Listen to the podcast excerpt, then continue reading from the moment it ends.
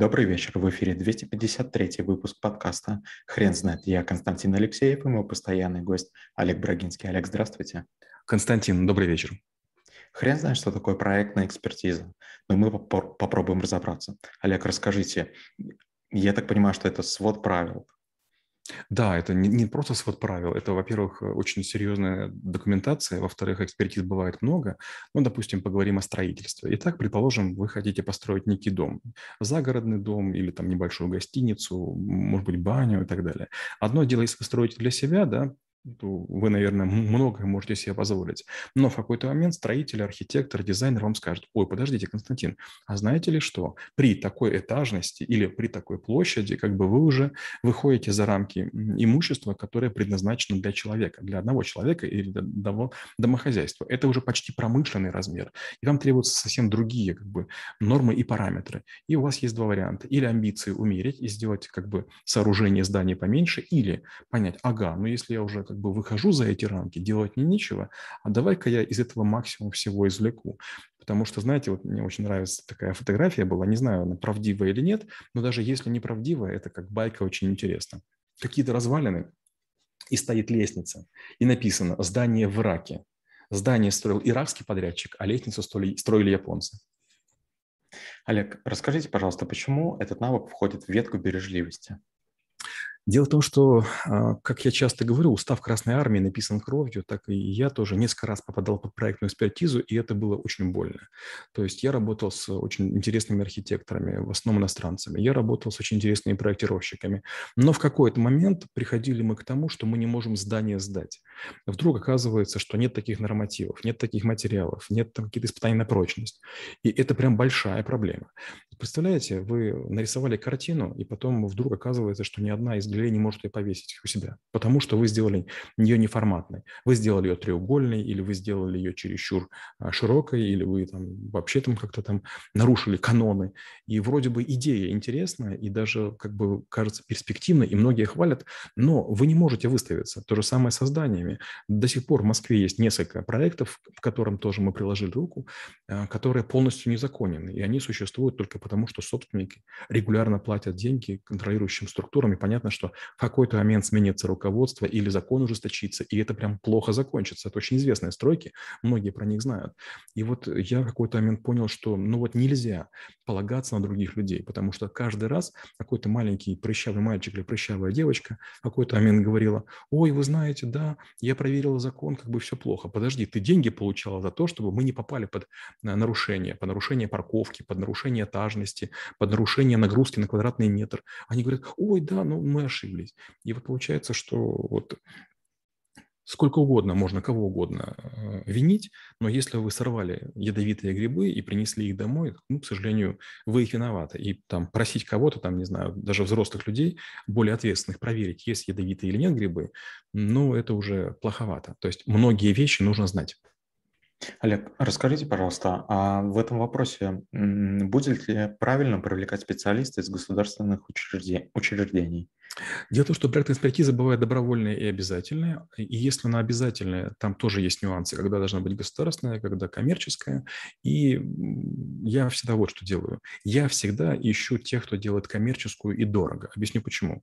А, опять же, учитывая, где мы находимся, всегда есть люди, которые раньше работали в этой структуре. Они знают все нормативы и даже знают проверяющих. И они специально берут больше денег для того, чтобы как бы сначала все проверить, а потом сделать так, чтобы проверяющие как бы прошли по формальным признакам. Это, конечно, такая замаскированная форма взятки, но я успокаиваюсь тем, что все-таки на этапе проверки на этапе проектирования, на этапе изготовления, на этапе а, сооружения, на этапе пусконаладки, на этапе там, тест, тестового и пилотного эксплуатирования многие вещи находятся и устраняются. Вот чем плохи государственные служащие? Они работают, знаете, в режиме интерпретатора до первой ошибки. То есть первая ошибка, следующая, первая ошибка, следующая. У меня бывали кейсы, когда по 11 раз комиссия выезжала, это было просто какое-то издевательство. Мы их ненавидим, а они нас тупыми считают. Ну, такой протокол. А коммерсанты не такие. Коммерсанты делают проверку, пишут 300 замечаний, вы хватаете за голову, они такие хищники говорят, ну, примерно 280 мы можем исправить своими силами. И они вдруг начинают рулить вашими людьми, они начинают там что-то там менять, документации там как-то. И вдруг оказывается, что не так, все плохо. И это, конечно, такой очень, очень интересный опыт. И опять же, еще упряжу, может, ваш вопрос. А, наверное, может спросить, а вот если я так много раз этим занимался, Могу ли я все ошибки просмотреть? К сожалению, не могу. Даже вот сейчас мы строили клинику и лицензию получили в понедельник, то есть получается там три дня назад. Все равно есть две маленькие ошибочки, которые, к счастью, проверяющие не заметили.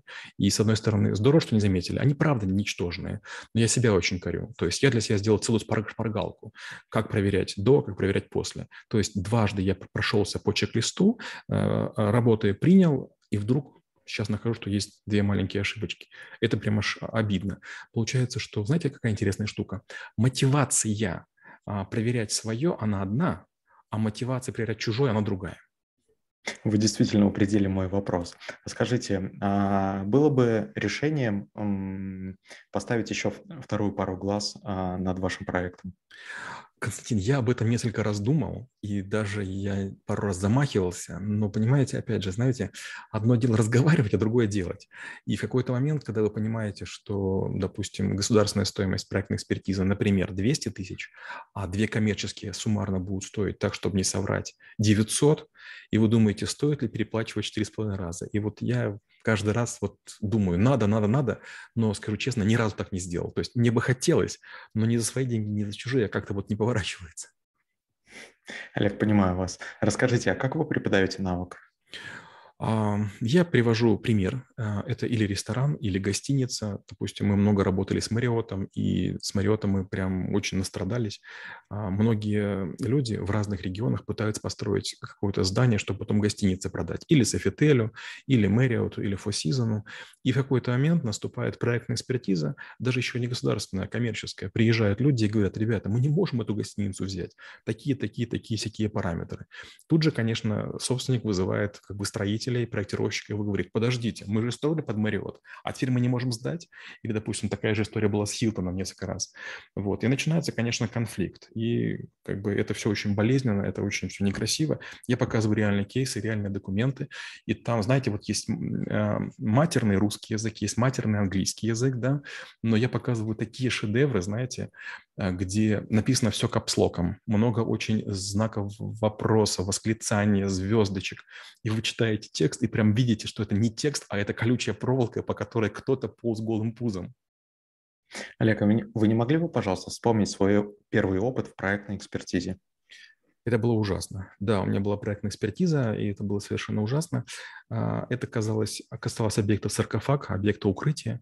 Значит, наша кафедра разрабатывала ряд датчиков, систему, которая должна была эти датчики значит, как-то опрашивать. Там была влажность, там была а, значит, усиленный разрыв, там была температура, там была радиация и так далее. Приехали военные, и, в общем, закончилось все просто катастрофически. А, мы по какой-то причине сделали ошибки, и мы сделали почти все датчики, работающие в нормальных диапазонах.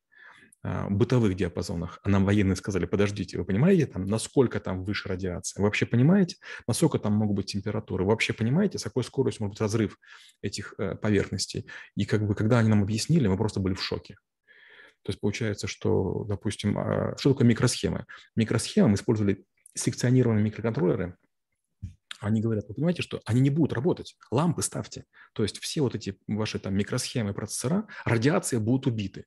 И для меня это был просто шок. Я вдруг понял, почему военные используют ламповую технику. Олег, спасибо. Теперь на вопрос, что такое проектная экспертиза, будет трудно ответить. Хрен знает.